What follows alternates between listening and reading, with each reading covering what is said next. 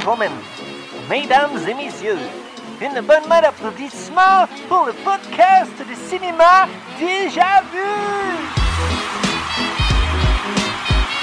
Hey, salut tout le monde et bienvenue au podcast de cinéma Déjà Vu. Mon nom c'est Joël, puis comme d'habitude, je suis avec Simon et Capot. Simon, comment tu vas? Je vais bien. Toi, Joël, comment tu vas? Hey, super, c'est rare, vous me le demandez, c'est normal gentil à toi. Hey, Capot, comment ça va? Euh, moi, ça va mal parce que toi, tu vas bien. Je voulais pas le savoir comment t'allais. Ah, fuck. Pas grave. fait que, mais non, non, tu trolls. Je sais que ça va bien parce qu'aujourd'hui, on parle d'un film que ça fait genre.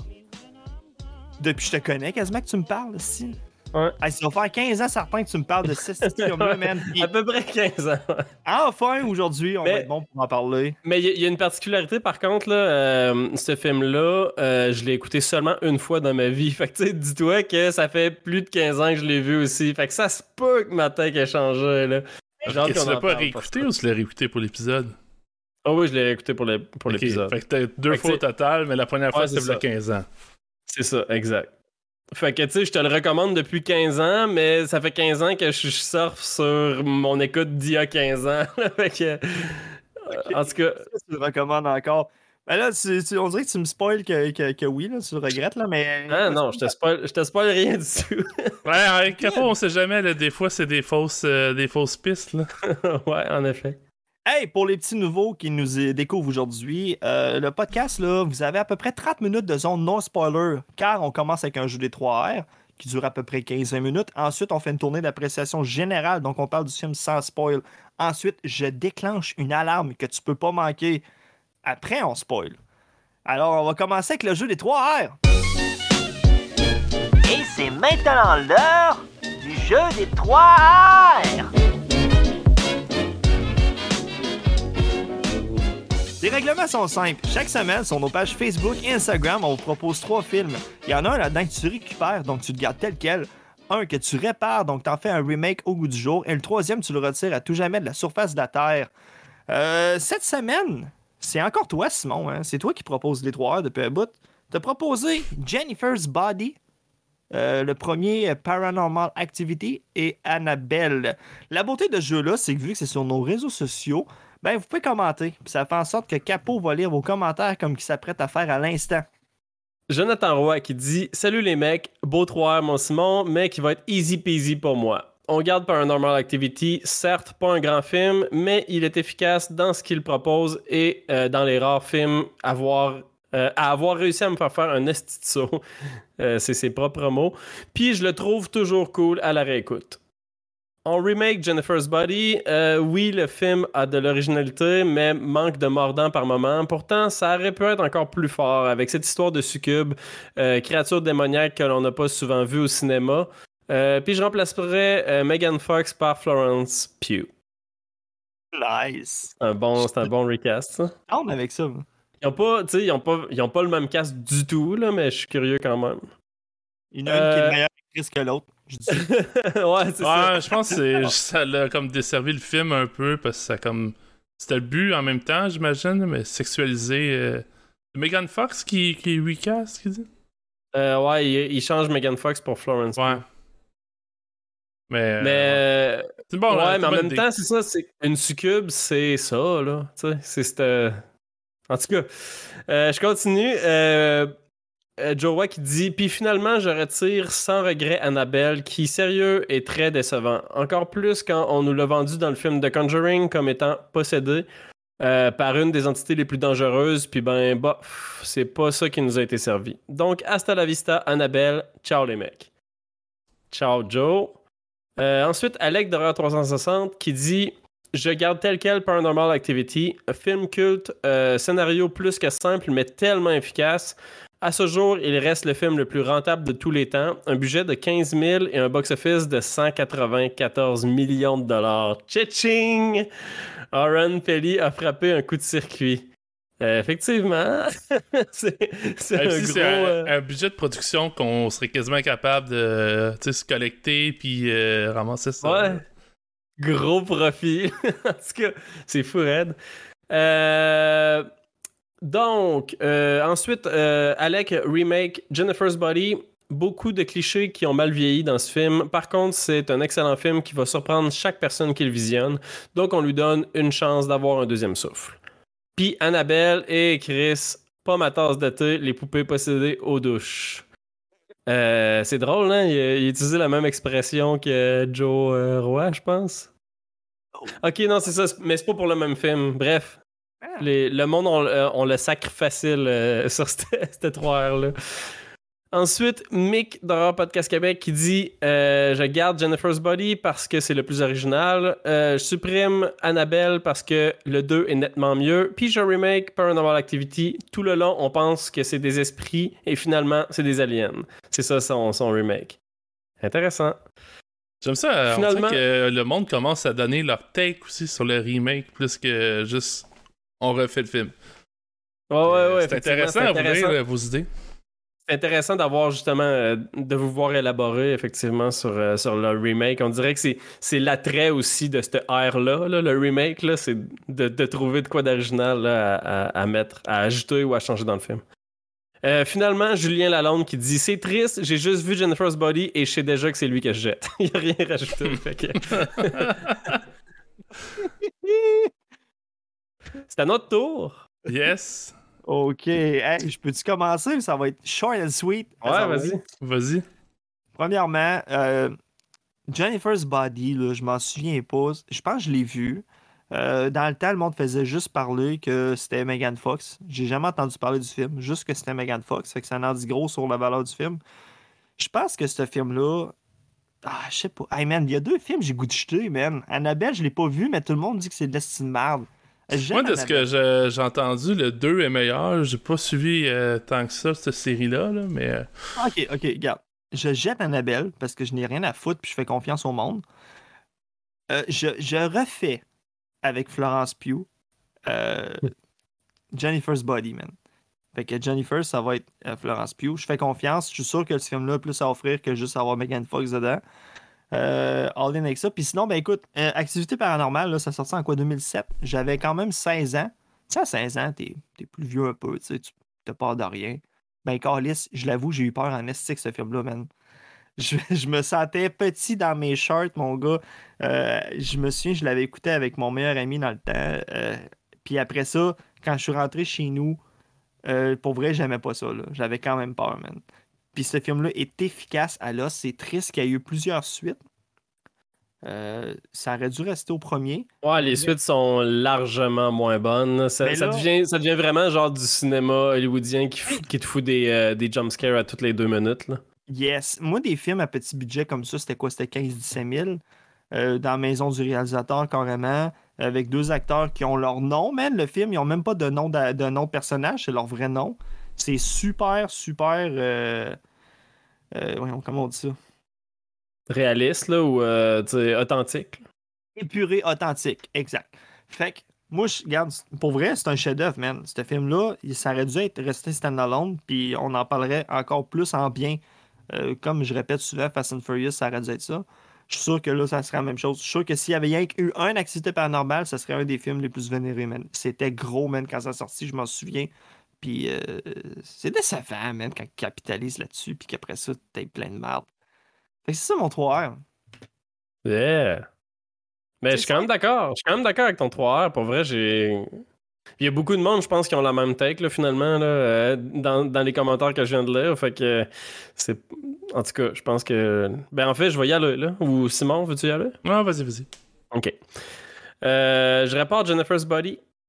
J'ai trouvé ça quand même divertissant, un peu trop cheesy. Euh, alors on, enlève un peu de fromage, puis on met euh, Julia Ducournau euh, à la réalisation pour un propos tout aussi féministe, mais encore plus cannibale. Oh.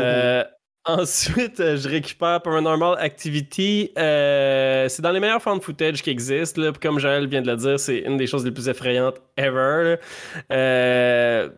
juste pour l'efficacité avec laquelle ce film-là fait peur, euh, je le garde comme il est. Puis moi tout, j'ai un souvenir. En fait, la première fois que je l'ai vu, c'était chez Joël, dans le sous-sol, le fameux sous-sol où on écoutait beaucoup de films. Euh, puis je me rappelle avoir écouté le film, avoir été tellement terrorisé par le film. on était relativement jeunes. Mais tu sais, relativement jeunes, euh, on était quand même fin secondaire. Là. 16 ans, man. 16 ans, c'est ça. 16 ans, c'est, tu sais, en tout cas, c'est assez vieux pour, pour pas faire pipi dans ses culottes.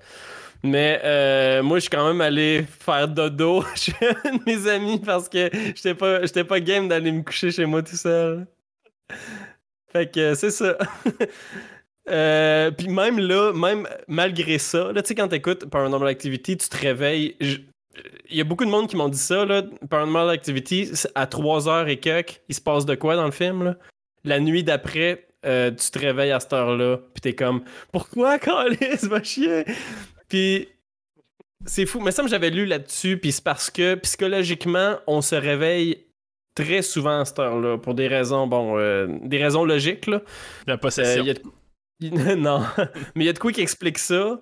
Euh, puis euh, c'est ça, c'est, pour ça que le film a joué avec ça, parce qu'il était au courant de ce concept-là, de le monde généralement se réveille à cette heure-là. Puis après avoir écouté ce film-là, probablement que tu t'en rends plus compte encore que tu te réveilles à cette heure-là parce que justement t'as peur. Fait que là tu te réveilles puis t'es comme pourquoi je me suis réveillé à cette heure-là? On se réveille tout le temps à cette heure-là. En tout cas, c'était, ce que j'avais à dire sur Paranormal Activity. Puis finalement, je retire Annabelle. Euh, je l'ai déjà écouté, Annabelle, puis je m'en rappelle pas. Fait que euh, j'ai découvert sur Letterboxd que j'avais déjà vu ce film-là, puis que j'y ai donné 2.5 sur 5. probablement parce que c'est un film qui n'a pas grand contenu, puis qui est rempli de jump scares. Fait qu'on fait disparaître ça.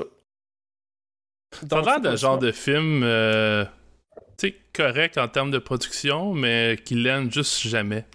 Autant l'histoire que les, jumpscares ou whatever. sais, on, parlait des, euh, des, suites à Paranormal Activity, mais je pense qu'Annabelle fait un petit peu partie de cette ère des films d'horreur-là, là, où on abuse, on surabuse les jumpscares, puis c'en est juste pas plaisant. Là. Ben, en fait, c'est jamais plaisant, les jumpscares, là, mais quand il y en a un dans un film, je peux l'accepter. Quand il y en a genre 30, je suis comme, va chier, là, arrête. Simon! Yes! Hey, pour vrai, euh, j'ai pas d'inspiration, pas en tout pour cette 3R-là. Mais euh, ça ressemble pas mal à ce que tout le monde a dit, en fait. J'ai l'impression qu'il y a quand même une espèce de, consensus, malgré euh, quelques variations.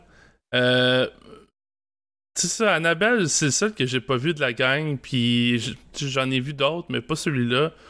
J'en ai jamais entendu parler en bien. Fait que je vais l'éliminer. Puis même si c'est pas original, je garde tel quel Paranormal Activity, parce que genre, il y a quand même son unicité, là, malgré qu'il a été après ça euh, scrappé avec euh, multiples suites. Là. Mais euh, quand c'est sorti, c'est original, c'est simple, puis j'aime ça. C'est c'est des. Je pense que un peu des, des, des œuvres de passion, si on peut dire, là, des J'imagine c'est une gang de motivés qui avaient une bonne idée, un bon flash, puis ils sont allés jusqu'au bout, puis euh, ils, ont, ils, ont, réussi. Fait que euh, tant mieux pour eux, je les encourage. Le film que je remake serait Jennifer Buddy. Puis, euh, mis à part changer Megan Fox, puis rendre ça, euh, tu sais, rejouer, je pense que c'est vraiment la force du, du film, c'est le côté peut-être comme féministe, mais tu sais, même là, je pense que on a quand même évolué depuis que le film a sorti. Fait que je pense que j'irai dans la même ligne que toi, le capot, pour le remake. Fait que, à défaut d'être original, euh, je te suis là-dessus. Fait que, voilà, c'est tout. Ouais, puis euh, une autre chose, c'est que je. Tu sais, c'est beau, là, Florence Pugh, là, pour à la place de Megan Fox, mais je trouve que Megan Fox a le rôle parfait euh, pour jouer Jennifer là, dans. Je sais pas si c'est le nom du personnage Jennifer là, finalement, mais. Euh, je trouve... ouais, c'est ça, sûrement. Mais je trouve que Megan Fox a le, a le rôle parfait. Elle a vraiment l'aura de ce personnage-là, puis elle joue très bien. C'est vrai que c'est pas une grande actrice, mais pour ça, elle joue extrêmement bien. Puis euh, c'est ça. Moi, j'ai vraiment aimé son. C'est Megan Fox dans un film, là, plus que. Un personnage, En tout cas, c'est un peu ma façon de voir. Je l'ai trouvé super bonne. J'ai trouvé ça super intéressant. Puis je trouve que le choix de Megan Fox est excellent. Fait que. Ouais, mais c'est le Stardom qui venait avec elle, je pense, qui a plus desservi le film que sa performance en tant que telle. Hum. Intéressant. So, Capo, tu veux-tu nous rappeler c'est quoi les trois choix que tu nous avais proposés? Oui, je vais. ben, je me rappelle qu'il y a Rosemary's Baby, mais je me rappelle euh, qu'il y a. euh, en fait, c'est le thème, c'était euh, les bébés maléfiques ou les enfants maléfiques. Donc, j'avais choisi The Exorcist, que j'étais presque persuadé qu'elle allait gagner, mais en même temps, Rosemary's Baby, c'est quand même un gros film qui a, qui a eu un bon succès. Fait que euh, il y avait- ça. Euh, je- pense qu'il y a beaucoup de monde qui ont voté contre The Exorcist parce qu'on a assez entendu parler de The Exorcist, puis c'est une, une- une très bonne raison. Une très Non, bonne mais euh, dis-le, là, Capot. T'as influencé le monde à voter pour Rosemary's Baby aussi, là. Ben, j'ai partagé, j'ai dit j'aimerais ça, mais j'ai pas. On n'a pas vu Rosemary Baby. C'est ça, j'ai surtout dit, ouais, c'est vrai. Ouais, je vous rassure, là, euh, Capot distribuait, euh, distribuait pas de chèque pour le monde qui votait pour euh, son choix. Non, non. Fait ça s'est fait quand même de façon légitime, mais. J'ai euh, pas été unfair. ouais. J'ai juste encouragé les gens, tu sais, comme, comme dans une élection, là, finalement, j'ai encouragé les gens à voter pour moi. Euh, Donc voilà, The Exorcist, euh, qui a failli gagner finalement, là, c'était euh, 10 contre 11 pour Rosemary's Baby quand même. Ça s'est décidé vraiment à la fin en plus. Hein? Ouais. Puis The Omen, Euh, je me souviens pas combien. Il me semble, moi, quand j'ai checké, il y en avait pas ramassé beaucoup, là. C'est ça, l'autre film, c'est The Omen, euh, qui a ramassé un seul vote, puis je pense que c'est un vote qui, est comme, qui a disparu, là, parce qu'au début, c'était deux pour The Omen, puis il y a quelqu'un qui a juste fait « Non, Rosemary's Baby, on veut que Joël puis Simon écoutent ça. » Fait que, that's it. The Moi, Omen, j'ai vu les Ouais. trois films, là, euh, trois films que j'ai adorés, là, d'ailleurs, là, fait que j'aurais été content que ce soit n'importe quel. C'est sûr que moi, Rosemary's Baby, je voulais le faire découvrir à Joël puis à Simon. Euh, mais The Exorcist, c'est un gros chef-d'œuvre, ça aurait été le fun d'en parler. Puis The Omen aussi, c'est c'est particulier. Je sais pas, l'avez-vous vu The Omen? Je sais que Joël, oui, parce que j'étais avec toi quand on l'a écouté la première fois. Moi, j'ai vu le Mais remake quand il était quand il venait de sortir. Fait que j'ai pas vu l'original, c'est dans mes plans, mais comme, comme tout le monde, euh, une trop grande euh, watchlist. Puis même The Exorcist, je l'ai jamais vu. Là, je sais que des fois, je dis ça, puis le monde sont comme. Puis- mais c'est vrai. Puis euh, mais ça m'a forcé. J'ai le livre chez nous, puis je me suis dit, je vais lire le livre, puis après ça, je vais lire, je vais, je vais lire le, le- film. Je vais lire le livre et je vais regarder le film. Puis euh, ben, j'ai commencé à lire le livre, justement. Fait que. À défaut de faire un épisode sur The Omen, euh, Horreur Podcast Québec en ont fait un l'année dernière. Ça fait un an à pile. C'est leur épisode 87. Puis euh, il était bon. Fait que je vous réfère à cet épisode pour découvrir euh, The Omen, un film sur Wow, c'est charmant, ça, faire de la pub pour les autres, demain. Ben oui! Il passe sa mais, on les, mais on les aime énormément. Puis d'ailleurs, ben, tu, tu fais bien de le dire parce que je savais pas. Puis euh, je vais aller l'écouter, l'épisode. fait que ça m'intéresse. Yes! Hey, Capo! Rosemary Baby, là, ça parle de quoi? Ah ah! Ah, J'ai fait- ouais, j'ai préparé une prémisse euh, très littéraire, fait que je vais vous lire ça. Euh, Rosemary et Guy, euh, jeune couple dans la fleur de l'âge qui envisage avoir des enfants rapidement, emménagent dans un joli appartement de New York. Un bel endroit un peu mal insonorisé. Ça ne sera pas long avant qu'ils fassent la connaissance de leur voisin âgé un peu intrusif. Ça n'empêchera pas le couple de se lier d'amitié avec eux. Liaison amicale qui coïncidera avec une Rosemary enceinte qui commencera peu à peu à douter des recommandations que ses voisins lui donnent en lien avec sa grossesse. yes! C'est bon, ça. Je me disais comment il va faire pour faire une prémisse sans spoiler, mais euh, t'y es arrivé, man. Good job. Yeah! Hey, petite tournée d'appréciation générale. Euh, Simon, Capo, je me regarde, il sourit, Ben- ben, tu sais, fait 15 ans normalement, que on-. Normalement, on finit avec moi, là. Ouais. que, euh, Simon. Ben ouais, Après ça, Joël. Ouais. ouais. Alright. Euh. J'ai pas tant embarqué dans le film. Je sais pas si ça, va vous surprendre. Euh, je trouve qu'il y a des très belles qualités, mais euh, je trouvais ça lent. Puis je sais comme aussi qui veut m'emmener dans le film, mais j'embarque pas. Puis tu sais, je sais que c'est un, c'est un, un slow burn un peu en quelque sorte, mais tu sais, tout le trailer, le côté trailer, je trouvais qu'il ah, ça, c'est très personnel à moi. là. J'imagine qu'il y a beaucoup de monde euh, qui, le vivent différemment, mais le côté trailer, là, j'étais off, là, vraiment. Puis, dès le début, je savais où ça s'en allait parce qu'il y a quelques scènes très clés. Là. Moindrement, t'es attentif au dialogue. Là, tu, sais que, comment ça va finir, là, pratiquement. Fait que, euh, ouais, j'ai. euh, dirais pas que j'ai détesté ça, mais ça ça m'a laissé euh, ni chaud ni froid, mettons. Ah fait, fait en gros, t'as eu un très mauvais mois d'octobre. Ah non, non, mais j'ai fait plein de découvertes, là. euh, Ouais. puis ça, euh, je pensais pas que les seuls films que je que- trouve avec le, le podcast, c'est ce que j'écoute, là? Parce que, genre, depuis le début du mois, on est tous un peu déçus à chaque film qu'on qu'on couvre. Puis là, j'étais comme, moi, j'espère qu'au moins ce film-là, ça va être le petit remontant en fin du mois. Ben écoute, on a, on a eu des sélections, mais quand même intéressantes. Puis moi, je regrette pas d'avoir cou- couvert des films. Écoute, il y en a des très bons, il y en a qui réussissent moins. Faut- on peut en parler quand même. Moi, je suis déjà content d'avoir pris le temps de- d'en parler. Puis, des fois, le film blende pas avec toi. Ça veut pas nécessairement dire que c'est un piece of crap. Là, ça... Mais Ça euh, intéressant, euh, j'aime ta take, euh, puis je suis pas en désaccord avec, puis euh, cool. Moi, je dirais que c'est pas un film d'octobre, c'est un film de. Je sais pas. Tous les mois sauf octobre, man. ah ouais, ok. Juillet. Je vais écouter ça en canicule, man. Y a pas de stress. Euh, écoute, est-ce que j'ai aimé ça? C'est dur d'y répondre parce que. euh, tu sais, t'embarques dans un film comme ça, tu sais que les ratings sont bons, tu sais que la réception était là. Fait que forcément, tu rentres là-dedans, puis t'es, t'es, t'es- prêt, là. T'es prêt à accueillir une claque, là. Puis effectivement, man, euh, la moitié, deux tiers du film, je me disais, Chris, je vais vider les poches à Simon, man. Ça va, ça va coûter cher de token.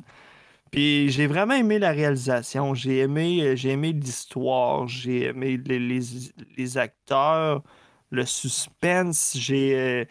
Il y a plein d'éléments dans ce film-là qui est intéressant, puis que j'ai hâte qu'on en parle. Tu sais, que ce soit la transformation de l'appartement. L'appartement, quand il rentre, c'est sombre, c'est crade. Finalement, il, il rénove, il met ça blanc, jaune, c'est beau. Euh, plein de petits éléments. Là. Même que j'étais surpris que le film soit filmé en 67. C'était- Je trouvais ça quand même moderne puis en avance sur son temps. Tu sais, on peut-te dire que c'est Elevator euh, Horror? Ça n'existait pas dans ce. Elevator Hour, ça c'est une autre catégorie. mais- c'est de l'horreur d'ascenseur. Ben, hey, il y a un film qui s'appelle euh, de Mais ouais, Elevated Horror. je- euh, Elevated, pas Elevator, excusez-moi. Ouais, c'est ça. Mais, euh, tu sais, le terme, je pense pas que le terme existait, mais effectivement, on- tu sais, moi, moi, je classerais ça dans horreur art house, mais aussi, mais ce qui est intéressant de ce film-là aussi, puis Simon l'a un peu souligné, c'est que c'est un slow burn en 68. Euh, c'est probablement le premier slow burn d'horreur qui a jamais existé. Fait qu'il y a ça aussi, ce détail-là qui est intéressant. Fait que moi, hier, j'étais dans les conditions parfaites. Euh, écouteurs, il faisait noir. Euh, j'étais embarqué. Moi, j'ai pas vu ça comme un slow burn emmerdant. J'ai vraiment embarqué. J'ai aimé ça. J'étais présent avec eux dans leur appartement. J'ai vraiment embarqué.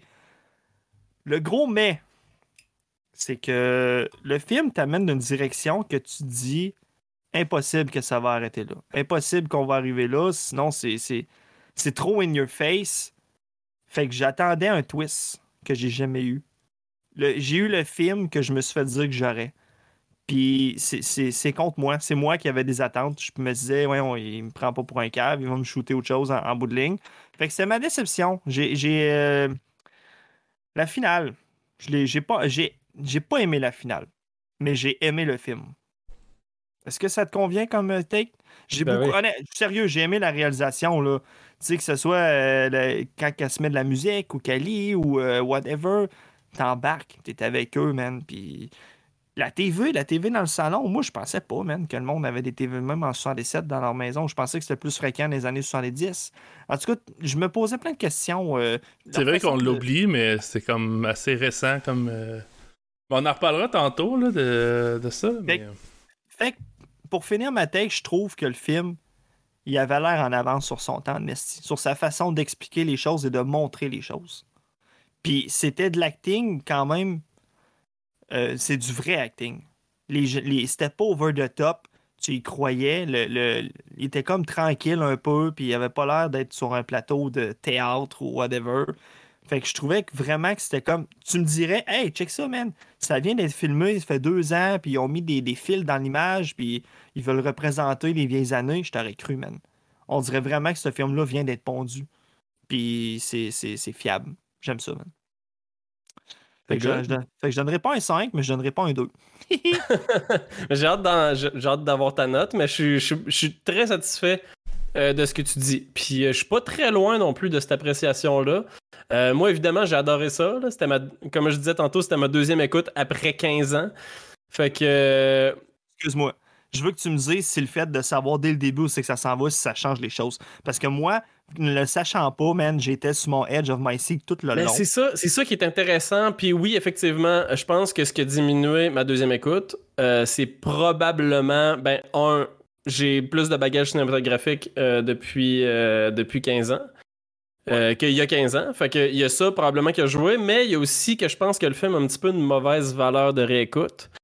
parce que Peux-tu le dire pourquoi? C'est un esti de gros build-up de 2h30 qu'en bout de ligne, en vaut pas la chandelle. Attends. en, l'écoutant, tu le savais même. Mais c'est ça. Ce qui est intéressant, c'est que, puis même Simon l'a dit, puis toi aussi tu l'as dit, c'est que tout le long, euh, tu sais, tu sais comment ça va finir finalement. Puis là, j'essaie de, faire attention à ce que je dis parce que je veux pas, je veux pas spoiler euh, l'expérience non plus là. Mais euh, je pense que ça fait partie de, l'expérience. En fait, je vais attendre qu'on soit rendu dans la zone spoiler avant de dire euh, d'en dire plus. Là. Mais puis de répondre à ta question finalement. Là, fait que, parce que je pense que c'est essentiel au film d'embarquer puis de pas savoir où ça s'en va. Euh, donc, je vais, je vais y aller avec mes points. Là. Euh, la musique est excellente. Je trouve qu'il n'y a pas beaucoup de variété de musique, mais euh, le thème est génial, puis il est ramené à, plusieurs sauces. Euh, il évolue avec le film. Fait que un... Puis le thème, je le trouve frissonnant. À chaque fois qu'il partait, j'avais des frissons. Ben, il y avait des chansons classiques connues, là. Oui, oui, il y avait Furelisé, là, qu'on entend aussi dans, un appartement à côté, quelqu'un qui joue du piano. mais ça aussi, c'était au départ, c'était comme bon, Capo va aimer ça. Ouais, ben évidemment, il y, a, du classique, j'aime ça, mais tu sais, juste la tune euh, d'intro avec le la la la, c'est tellement bon, là. Moi, ça me faisait capoter, là. Puis c'est bien composé, puis ça me donne des frissons. Euh, ensuite, il y a les effets sonores qui sont vraiment bons. Euh, il y a beaucoup de détails là, au niveau de, du montage sonore. Il y a des tic-tac, il, il, y a tout plein de choses partout. On en reparlera. Euh, le pacing est intéressant. C'est une descente aux enfers qui est lente et extrêmement graduelle. Puis comme je disais un petit peu plus tôt, c'est un des premiers slow burns. Ben non, c'est pas un des premiers. Je pense que c'est le premier slow burn. Fait que c'est super intéressant pour ça aussi. Euh, la cinématographie est intéressante. Euh, on, le film au complet, on le passe de la perspective de Rosemary. Ça aussi, c'est une chose intéressante que j'ai hâte qu'on en reparle. Euh, la fin est un petit peu un downside pour moi, euh, un petit peu comme je le disais. Euh, par contre, c'est volontaire, fait que c'est volontairement ambigu, puis euh, ça peut en décevoir. ça peut décevoir du monde parce que effectivement, c'est un petit peu down comme fin, mais en même temps, c'est une fin un peu ouverte, fait qu'il y a de quoi de il y a de quoi d'intéressant qui laisse qui laisse place à l'imagination. Euh, puis, bon, il y a une mauvaise valeur de réécoute. Euh, c'est un film qui mise beaucoup sur le doute. Puis, quand tu plus de doute, quand tu réécoutes la deuxième fois, tu plus de doute, ben c'est pas mal moins intéressant. Que je pense que tout le monde se doit de voir ce film-là au moins une fois. Fait que je le recommande, mais euh, c'est pas c'est pas non plus le grand chef-d'œuvre que je pensais que c'était il y a 15 ans, mettons. Moi aussi, je le recommande. Puis, savez-vous quoi? En ce moment, sur Apple, il est disponible en location HD à 1,99. So, there you go, c'est pas cher. Alright, fait que euh, zone spoiler? Zone spoiler dans 3, 2, 1. Bon, ben je vais embarquer avec la question que tu m'as posée, Joël. Euh, donc, ce qui est une des choses les plus intéressantes de ce film-là, je pense, c'est euh, le fait que tu sais pas que ça va finir exactement comme tu penses que ça va finir. Puis ça finit exactement comme tu penses que ça va finir. Par contre, quand tu l'écoutes, tu le sais pas, ça. Fait que tu te poses des questions, tu te dis Ah, es-tu folle? Est-ce qu'elle s'imagine des choses? Ça n'a pas d'allure. Euh, il va y avoir un plot twist. Puis justement, ce plot twist-là, il arrive pas. Puis je pense que ça fait partie un peu de l'attrait de la chose. Mais vous autres, vous avez vraiment pensé qu'elle était peut-être folle en écoutant le film ou? Ben, je me, je me suis dit C'est un Parce que moi, genre, j'ai. Tu premièrement, t'as la discussion, là, là, son ami, euh, comment il s'appelle? C'est Hutch. Il parle de tout l'historique du bâtiment, puis il y a eu comme plein d'affaires sataniques, des sorcières, un bébé laissé euh, mort sur le bord de l'entrée, puis plein de trucs de même. Et t'es comme, ben, clairement. Mais c'est ça l'affaire, c'est ça qui va venir. obvious. C'est tellement trop obvious que tu te dis, il y a de quoi, là, il, joue avec quelque chose, là, puis tu te dis, il va avoir un plot twist à quelque part, il y a de quoi qui, qui- qui est trop évident, puis finalement, ça arrive pas. Fait qu'il y a ça qui, que je trouve surprenant à la première écoute, que... Puis je sais pas si c'est à cause qu'on est trop habitué de voir des films qui, qui, nous, qui essaient de nous plugger des plot twists de manière un petit peu maladroite, mais celui-là a l'air de justement d'essayer de te plugger un plot twist de manière maladroite. Finalement, il t'en plug pas. C'est ça qui fait que je trouve que c'est adroit finalement. Genre. Ouais, ben, c'est intéressant parce que ça, moi, je suis comme pas tombé là-dedans. Ouais. Fait que, euh, du coup, euh, tout le long du film, c'est comme. C'est c'est un peu comme une ligne droite qui est. Tu sais à peu près où ça s'en va. Tu sais, la- la- les, les voisins, je, je vais te laisser parler après, Joël. J'ai vu que tu avais levé la main.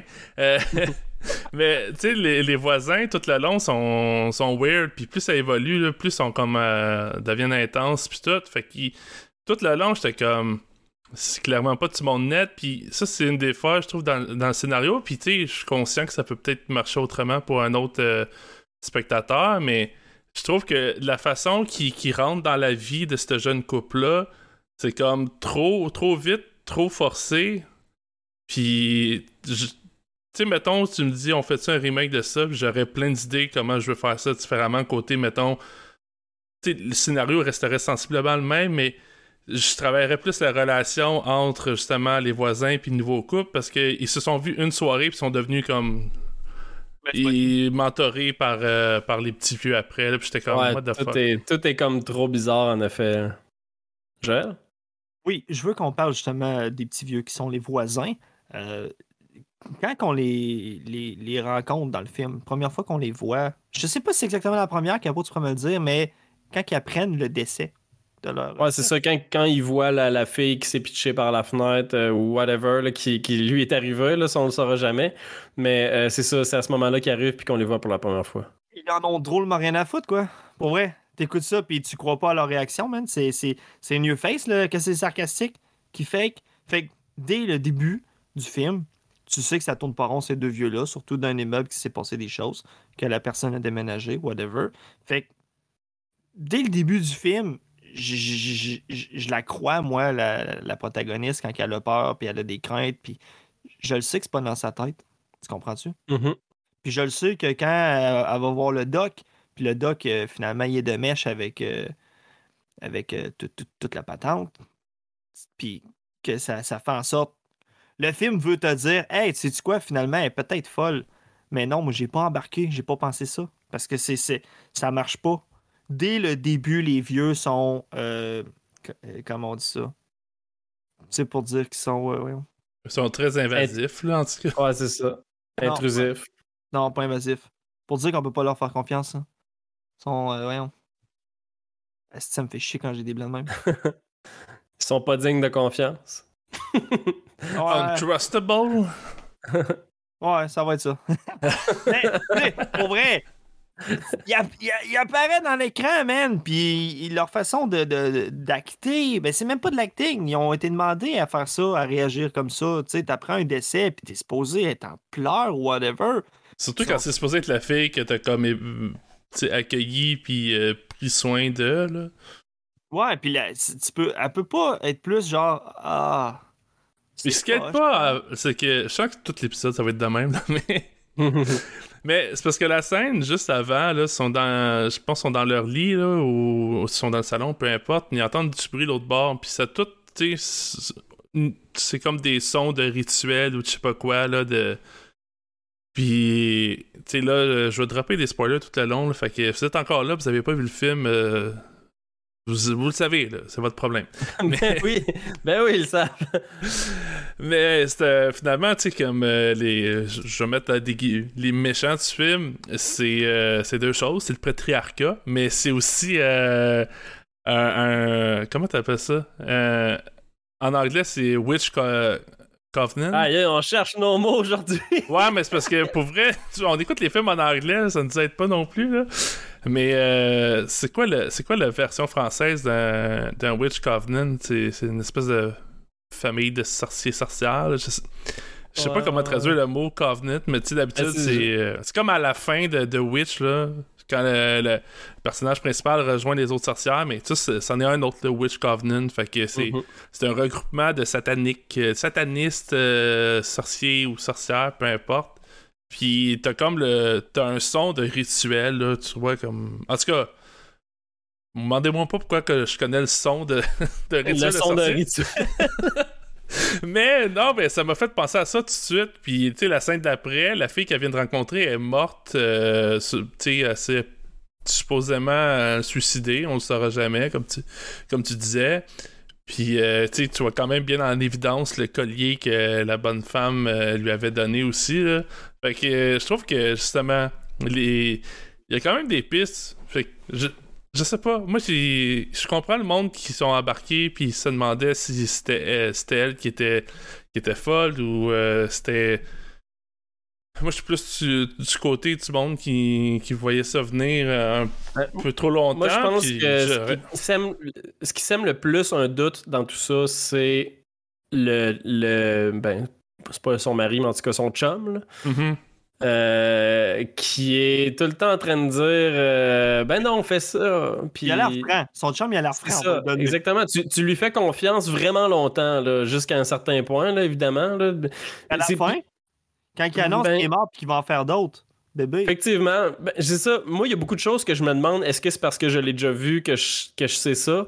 Parce que, tu sais, euh, quand il pose un petit peu trop de questions à propos du livre que Hirsch, euh, comment il s'appelle? Euh, Hutch a donné à Rosemary, euh, puis que le lendemain, tu apprends que Hutch est, est à l'hôpital.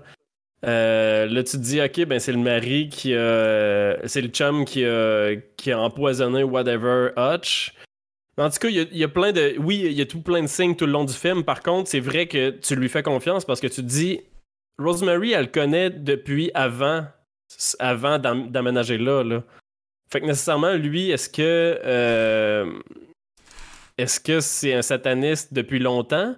Ou est-ce qu'il est fraîchement devenu sataniste en rencontrant ses voisins, genre? Pas c'est en rencontrant les voisins qui est devenu. C'est ça, parce qu'il il retournait voir euh, le monsieur Roman. euh, Ouais, mais c'est parce qu'il a gagné de quoi en échange, lui? Il a gagné euh, des rôles à, à son audition. Mhm. Puis, tu sais, mettons, l'excuse que, tu sais, mettons, il aurait dit, ah, il y a eu un accident, puis j'aurais fait, ok. Mais le gars, l'acteur, que- parce que, en tout cas, dans- avant qu'il aille au souper avec euh, les fameux voisins, euh, il, il vient de revenir, on parle de, de Guy, là, le, le, le sont- je pense qu'ils sont pas mariés, le, le chum là, de Rosemary. Puis, euh, il a pas il a pas gagné son audition, il a pas eu le rôle. Puis là, il va rencontrer le- les voisins. Puis là, subitement, je pense que quelques scènes après, ou la scène d'après, directement, là, il se fait appeler, puis il y a un accident avec l'autre acteur qui avait gagné le rôle. Mais l'autre acteur est devenu subitement aveugle. Qui est comme. euh, Mm. Sais, quelque chose de très weird, improbable, très improbable. Fait que tu sais, genre, il y a eu une histoire de comme Ah, il a pogné un accident ou, euh, tu sais, je sais pas, il était impliqué dans un accident d'auto ou whatever. On dirait que c'est comme. C'est ça, moi je pense que c'est- tu sais, il y a des petits- il y a des petites miettes de pain là, comme Ansel et Gretel là, qui sont, sont là tout le long. Puis Ah oui. je sais pas, je pense que si tu mets de l'énergie à les ramasser, tu, tu- ça te fait un petit peu dé- débarquer là, de Mais c'est ça, c'est en quelque sorte. C'est que là, à ma deuxième écoute, évidemment, moi, je le savais déjà, puis je les voyais toutes, ces, ces espèces de signes-là. Je me rappelle qu'à la première écoute, c'était moins évident que ça, puis euh, c'est ça. Moi, c'est vraiment Guy qui est la source de tout, euh, de tout le, le doute que j'ai tout le long du film. C'est que je me dis, ce gars-là, tu sais, il... Je sais pas, il, il est de... J'ai toutes les raisons de lui faire confiance. Puis finalement, ben, il fait partie du, euh, du problème. Là. Fait que euh, je pense que c'est ça qui fait que. que parce que sans lui, euh, t'aurais pas de doute tout le long du film. Ben, euh, moi, c'est. J'ai. j'ai je me doutais qu'il y avait quelque chose qui clochait quand il viole sa femme, là. Effectivement. Ouais. Puis là, c'est comme, tu sais, c'est supposé être un rêve, mais, mais tu sais pas trop, ouais, mais tu sais, genre... c'est euh, weird, c'est weird comment ça passe vite aussi. Puis, euh, tu sais, Ah non, mais hey, qui on, peut utiliser la réplique dégueulasse qu'il dit, j'ai Ah oui, je pense. Euh, je l'ai dit ici? Vous ne me voyez pas, mais je fouille dans mes notes.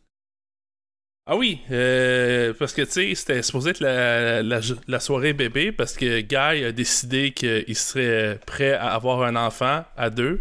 Parce que tu sais, c'est. C'est très patriarcal, hein, cette époque-là. là. Mhm. Euh, là, c'était on supposé Ah, être le Baby's. Night. Puis là, euh, ben, Rosemary se fait, se fait droguer par un dessert de, de la voisine. Puis là, il, se- il s'ensuit une espèce de. Une séquence de rêve euh, vraiment fucked up, pareil, où est-ce que euh, Rosemary se fait violer par Satan ou euh, quelque chose qui se rapproche d'eux. Fait que là, tu sais, comme on aurait pu, genre. Puis ça aussi, c'est une autre affaire que, que le, sc- le scénario prend ce chemin-là. Puis je pense que ça aurait mieux aidé d'aller dans une autre direction. Puis c'est un peu ça que je parlais quand je disais si je ferais un remake, je sais où ce que j'irais. Euh, quand elle se réveille, elle a des marques de griffure là, sur, elle. Fait que là, déjà là, tu fais comme, ok, mais le rêve, c'était pas tant un rêve, là. Ça doit déjà comme, tu vois qu'elle a des traces physiques sur elle. Puis son chum qui dit Ouais, tu t'es endormi, mais tu sais, je voulais pas gâcher la. C'était leur premier comme soirée bébé là, qui voulait essayer d'avoir euh, un enfant. Puis il voulait pas gâcher cette soirée-là, fait que euh, tu sais, euh, il a fait ce qu'il avait à faire pendant que sa femme était comme dormait là. Elle a été droguée, disons-le. Puis, puis ça, il l'a griffé là, pendant, supposément, c'est ce qu'il dit. Ouais, c'est ce qu'il dit. hein. Puis là, il dit, ah, inquiète pas, là, je viens de, j'ai dé- déjà coupé, là, je te grifferai plus. Puis il dit, euh, it was kind of fun in a necrophile sort of way. Fait que euh, c'était quand même le fun d'une façon un peu nécrophile. C'est, c'est la réplique directe qu'il dit à sa femme qui a comme. Tu sais, c'est, Ouais. pas mal un viol, là. C'est totalement horrible. Puis que. Puis tu sais, ce qui est bizarre, c'est que Rosemary euh, est comme. Ok, c'est pas chill que t'as fait ça. Puis, tu sais, une minute après, c'est c'est réglé. Il n'y a, plus- y a plus de problème. Ouais, ben, c'est parce qu'il y a ça aussi, je veux dire. C'est un film de 1968 qui est quand même dans son époque, puis. Tu sais, tu le vois aussi de la façon. Tu parlais tantôt du livre, là. Euh, le livre, c'est comme. euh, je pense un- ça parle justement là, de. Je me souviens pas, c'est. Je me souviens pas. All of Them Witches. Je pense que c'est ça le titre du, livre. Mhm. Que Ça parle de sorciers, sorcières. Oui, oui, c'est ça. Puis, euh, tu sais, dans le fond, c'est que elle, commence à lire un livre, fait que, tu sais, c'est la femme qui s'instruit, puis le, le mari qui enlève le livre dans les mains, puis il dit que non, tu t'as pas d'affaire à lire ça, fait que, tu sais, honnêtement, c'est pas un combat que je mène à tous les jours, là, la lutte au patriarcat, c'est pas quelque chose que j'encourage non plus, mais je pense c'est c'est un des thèmes qui un des thèmes qui a puis un terme qui en écoutant le film ça me popait vraiment d'en face. C'est un film contre le patriarcat en quelque sorte. Puis j'ai toute la relation un petit peu de Ben, entre oh. elle puis son mari c'est un peu ce jeu là dans le fond c'est qu'elle elle essaie de un peu s'émanciper à quelques fois puis prendre des décisions puis son mari est tout le temps là non euh, tu tu ne peux pas faire ça faut que tu m'écoutes tes amis ont pas raison tu iras pas chercher un autre médecin même si le médecin il dit que c'est normal que tu sois faible et que tu tu tu manges plus quand t'es enceinte là fait que il y a plein d'affaires de même qui je trouve que le scénario tu sais c'est peut-être plus d'époque aussi peut-être l'écouter en 2022 ça marche moins pour moi mais quand j'écoute ça, je suis comme, ben, tu sais, j'aurais peut-être allé un, chemin un peu plus subtil. Tu sais, que je parlais, mettons, de la séquence du rêve. Euh, j'aurais pas mis les marques de griffure, j'aurais surtout pas mis cette réplique-là, mais juste laisser comme, tu sais, c'était-tu vraiment un rêve ou c'est arrivé pour vrai? Parce que moi, quand elle se réveille, là, le lendemain matin, j'ai aucunement l'impression. Moi, j'avais pas de doute à l'écoute, là, que, que c'était un rêve, je savais que c'était ça. Je sais pas. C'était un peu de même, tu sais, je pourrais sortir plein d'exemples comme ça tout le long du film, fait que. Je sais pas. Il- C'est peut-être moi qui, qui analyse trop, là, mais. Non, mais c'est- on l'a tout dit, le film fait en sorte qu'il te suggère une, une, une fin en avance que C'est ça, tu sais déjà dès le début, en théorie, là, que ça va finir de même. Par contre, il y a, y toujours. cette fin-là, là. Il y a toujours, pas. c'est ça, t'as veux pas cette fin-là, exactement. Puis t'as toujours, tout le long du film, un petit doute. Tu te dis, il peut pas finir ça de même. Il peut pas me faire ça aussi, aussi simple que ça. Là. Il va nous plugger une twist, puis La twist arrive jamais. Fait que c'est un petit peu ça que je disais. Euh, mais oui, effectivement. Puis tu sais, la- l'affaire des griffes, là, 100% d'accord. euh, c'est le moment, je trouve, où, qui en révèle trop, là, un petit peu. là. C'est le moment où t'es comme. Ah, ok, ouais. Là, c'est clair que c'était pas un rêve. Là, Ouais, mais, mais, mais encore, t'as quand même le doute parce que ça avait tout l'air d'un rêve. Là. Ce qu'elle voyait, c'était comme. Mais c'est parce qu'elle était dans les vapes et tout. Là. Fait qu'il y a cette quand un, quand un réalisateur joue avec le, quand dans un film tu vois des espèces de scènes de rêve de même, c'est normal qu'il y ait une confusion. Puis, euh, puis il y en avait une. Il y en a une confusion, même après le réveil, il y a une confusion parce que t'es comme, ok, mais griffé pareil. Pourtant, est-ce que c'est un rêve? Puis là, tu, tu le sais plus trop. Tu te poses la question, en tout cas.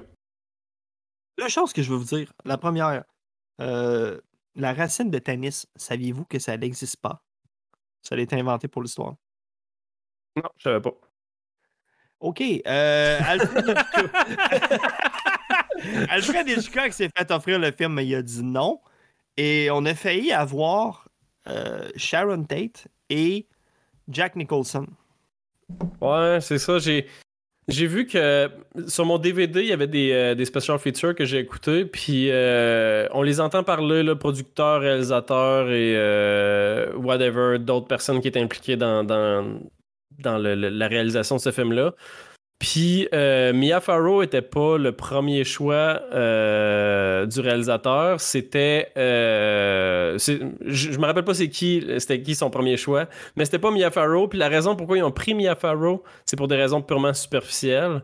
Euh, c'est parce qu'elle était populaire aux États-Unis, puis ils voulaient mettre son nom sur la pochette. Puis tu sais, quand tu vois le film Rosemary's Baby, tu vois Mia Farrow en gros, puis c'est écrit Rosemary's Baby. Fait que c'est ça. C'est une chose que je trouve un petit peu dommage aussi là, du background du film, c'est que, ok, mais Mia Farrow est vraiment bonne, faut le dire. Elle est excellente, là. Mais euh, je trouve ça plate qu'elle ait été choisie juste pour son image un petit peu, puis son nom finalement. Là. Sais-tu ce que, ce que je trouve drôle? C'est que hier, euh, dans le jour pendant que je travaillais, j'écoutais euh, Pardon le cinéma, podcast de cinéma français. Puis dans leur épisode justement de cette semaine, ils parlaient de premier James Bond, Dr. No. Puis ils parlaient aussi de la sexualisation de la femme dans ces années-là, que dans les années 60, le, script sexuel, c'était beaucoup euh, des petites jambes et tout, puis c'était plus un peu euh, quasiment enfantin. C'était c'était bizarre un peu comme standard. Puis hier, le film commence, je vois la fille en mini-jupe avec, pour vrai, elle est filmée, tu vois pas le haut du corps. On dirait qu'elle a 14 ans, man. C'est la raison pourquoi elle était populaire aussi à cette époque-là. -là, c'est c'est parce que euh, elle a euh, non seulement parce que là, tu, tu, la vois dans le film, euh, elle a des comment dire, elle a des, une manière de s'exprimer qui est quand même enfantine. Elle s'habille de manière un petit peu enfantine, tout ça. Puis, puis hors du film, dans la vie de tous les jours, elle était de même aussi. Puis là, tu, tu fais OK. Pourquoi elle était populaire à cette époque-là? Puis là, c'est ça, comme il disait, elle était populaire à cause que le monde aimait beaucoup ça. Euh, ce genre de trait de personnalité-là. là. Quelqu'un qui est un petit peu enfantin, un petit peu naïf, euh, euh, qui, se ou du moins qui se la joue naïf là, euh, ou innocent. Là. Fait que c'est ça. C'est ce qui faisait sa popularité à cette époque-là. Bienvenue dans les années 60. Ouais, c'est ça. fait que c'est ça, ça peut être difficile pour nous de se mettre à l'époque aussi, là, de, de se mettre en- dans les années 60 puis de catcher tout ça. Là. Tu sais, Simon, tu parlais beaucoup justement du patriarcat et tout. C'est sûr que nous autres, on regarde ça aujourd'hui puis on est comme. Il y a beaucoup de choses qui sont inacceptables là, dans ce film-là. là. Toute, toute l'attitude entière de Guy dans ce film-là, je la trouve inacceptable aujourd'hui. Mais dans les années 60, c'était de quoi de courant, là, apparemment. Fait que c'est. Ouais, puis. Euh... Ouais, c'est ça. Il y, a plusieurs affaires. Moi, c'est. J'essayais toujours de garder ça en tête en écoutant le, en écoutant le film. C'est que. Tu sais, il y a des moments que t'es comme, ben, mais euh, juste à s'en aller. Mais non, ça fonctionnait pas de même à l'époque. Fait Je sais pas, c'est peut-être la différence. Tu sais, c'est 68, on, comme 50 ans, plus que 50 ans après. C'est ça qui a joué aussi sur mon, sur mon appréciation. Là? Je veux pas dire que pas que c'est un film qui vieillit mal, mais quand t'es pas dans l'époque, puis tu je sais qu'il y a encore ce progrès à faire, là, évidemment, mais j'ose dire aussi qu'on on était rendu pas mal plus loin, là. Fait que, il y a avoir peut-être ce écouté, côté-là. euh, là. pour avoir écouté beaucoup de films de Jean-Luc Godard, euh, qui est à peu près dans ces, dans ces années-là, là, 60-70, euh, c'est des films qui sont extrêmement euh, sexistes. Puis pourtant, c'est un, des plus grands réalisateurs français qui est mort euh, récemment, euh, d'ailleurs. Euh, puis moi, ça me fait un peu capoter qu'il soit en. Ce gars-là est vraiment reconnu comme étant un des plus grands réalisateurs de l'histoire, mais t'écoutes ses films aujourd'hui, puis t'es comme Aïe, aïe, c'est extrêmement sexiste. Le personnage principal est misogyne, puis. Puis c'est considéré comme si c'était bien normal, genre, puis comme si les hommes devraient avoir cette attitude-là. C'est sûr que pour nous, tu sais, qu'on on est né. euh, toi, fin 80, je pense, moi, euh, début 90, ben, pour nous, c'est inconcevable, là, genre, on peut pas. On peut pas s'imaginer que ça, c'est plugué dans les films puis que c'est vu comme normal. là. On est tout le temps en train de s'attendre à un statement, euh, un statement féministe finalement, là, quand on écoute des films des années 60-70, puis il y en a pas, puis là t'es comme, ok, pourquoi il y en a pas? Genre, c'est- Mais C'est- c'est fucked c'est up, là, puis... euh, je voulais pas trop jouer sur ce sujet, mais je pense on peut, on peut le mentionner, là, puis on parlera pas, on fera pas le procès de Roman Polanski, mais lui-même euh, euh, a des démêlés avec la justice depuis plusieurs années avec euh, différentes histoires, là. Fait que... J'irai pas plus loin là-dessus. Si vous êtes intéressé, vous vous demandez c'est quoi, allez faire vos recherches. Mais euh, quand même, tu sais, t'écoutes le film, il y a quand même. C'est ça la question aussi, tu sais, est-ce que c'est un film qui dénonce le patriarcat en quelque sorte? C'est une take féminine? Il y a des trucs, je trouve, féministes un peu dans le film. Ce qui est spécial de ce réalisateur-là, c'est que dans ses films, puis bon, j'ai pas écouté tous ses films, là, mais dans la plupart de ses films que j'ai vus, il dénonce, c'est de la dénonciation, effectivement. Puis c'est drôle, puis c'est. Ben, drôle, puis pas drôle en même temps, parce que c'est extrêmement paradoxal qu'un réalisateur qui est accusé de ce genre d'affaires-là fasse des films qui dénoncent ces affaires-là. Moi, ça me fait capoter. Genre, OK, tu dénonces ce que t'as toi-même fait, c'est. Parce que mais y, a- ça- y a de quoi qui, que je comprends pas, là? Je sais, moi, c'est. Tu sais, on dit séparer l'ho- l'homme ben, l'homme de l'artiste, ou peu importe, ou l'arti- l'artiste L'homme de l'œuvre. l'œuvre. Mais, tu sais, comme je parlais tantôt de la scène de, viol avec la fille, euh, puis euh, son euh, puis Guy, là, c'était comme. C'est awkward d'écouter ça, sachant ce qui, ce qui est arrivé par la suite, là, t'es comme. Fait que, euh, ouais, c'est ça. Il y a tout, il, y a tout un contexte de. Tu sais, anti-patriarcal, anti-religion, puis en même temps, il y a des affaires vraiment wrong que comme Ouais. t'apprends. Il y a une affaire que j'ai dans ma recherche, il y a une scène là que Rosemary sort dans, dans les rues. Puis ça, by the way, j'étais triste qu'il n'y avait pas plus de shots dans les rues de New York parce que euh, quand j'écoute des vieux films, là, ces temps-ci, je suis plus dans les années 70 ou même encore plus vieux, là, mais peu importe. J'aime ça voir New York dans le temps. Tu sais, nous autres, on a une vision un peu comme, euh, tu sais, Maman, j'ai raté l'avion 2, là, que c'est fait Eric dans le temps de Noël, puis tout, mais dans les années 80-70, là, New York, c'est crasse, c'est dégueulasse, puis Mm. je sais pas, je, À chaque fois ça, que je vois les, euh, les appartements de New York dans un film là, euh, ben de cette époque-là, là, je capote. Je suis comme. Le cachet est malade. Là. J'y trouve beau, les appartements, par contre. Puis ils se ressemblent tous un petit peu. là. On dirait que tu sais que t'es à New York. Là. Mhm. Dans un film, quand tu vois les appartements, ils sont tous construits un petit peu de la même manière. Une espèce de long couloir au centre avec des pièces des deux côtés. Là. Euh, c'est, effectivement quand même fascinant. Comment? Mais Beaucoup de logements sont comme ça. L'anecdote que j'avais vue, là, qui que j'avais trouvé quand même fucking. euh, ben. C'est wrong, là, mais en tout cas, c'est euh, Polanski, il a forcé euh, Mia Farrow là, à la scène quand elle se promène dans la rue, là, puis les chars arrêtent. Euh, cette scène-là, il c'était pas. il y avait pas des. des stuntmen qui conduisaient, là. C'était vraiment. ils ont interrompu le trafic, puis ils l'ont envoyé comme straight, straight dans le trafic en lui disant que t'as pas une femme enceinte, le monde va arrêter pour ça.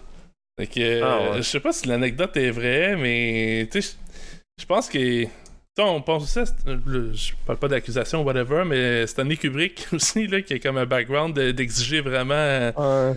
euh, puis en même temps, c'est ça qui est weird des fois, tu sais, ça donne des résultats de, des, des grands films, mais au détriment des fois de la C'est santé spécial mentale. parce des- que J'ai écouté, euh, c'est ça, les- dans les special features, t'entends Mia Farrow parler, puis elle dit que c'était un plaisir de travailler avec euh, Polanski et tout, là, fait que...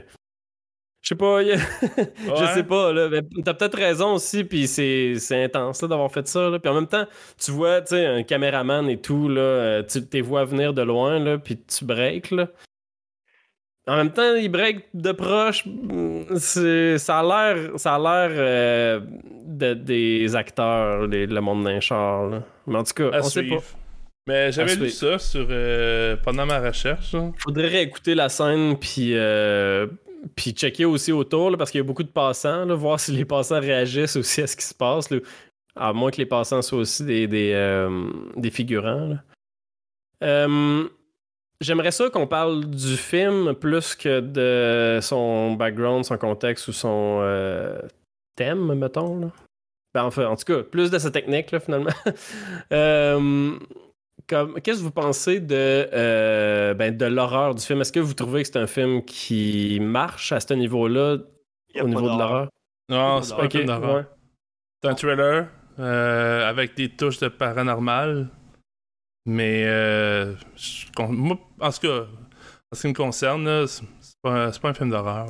Ouais. C'est considéré aussi, là, si tu vas l'écouter en disant hey, c'est un des plus grands films d'horreur réalisés, t'es comme. Ah, C'est questionnable, là, mais il y a beaucoup de monde qui disent que c'est un film d'horreur, puis... euh, c'est qui ça? C'est terrifiant. Eux, ben, des, les, les gens des années euh, so- euh, 60. Eux? Ouais.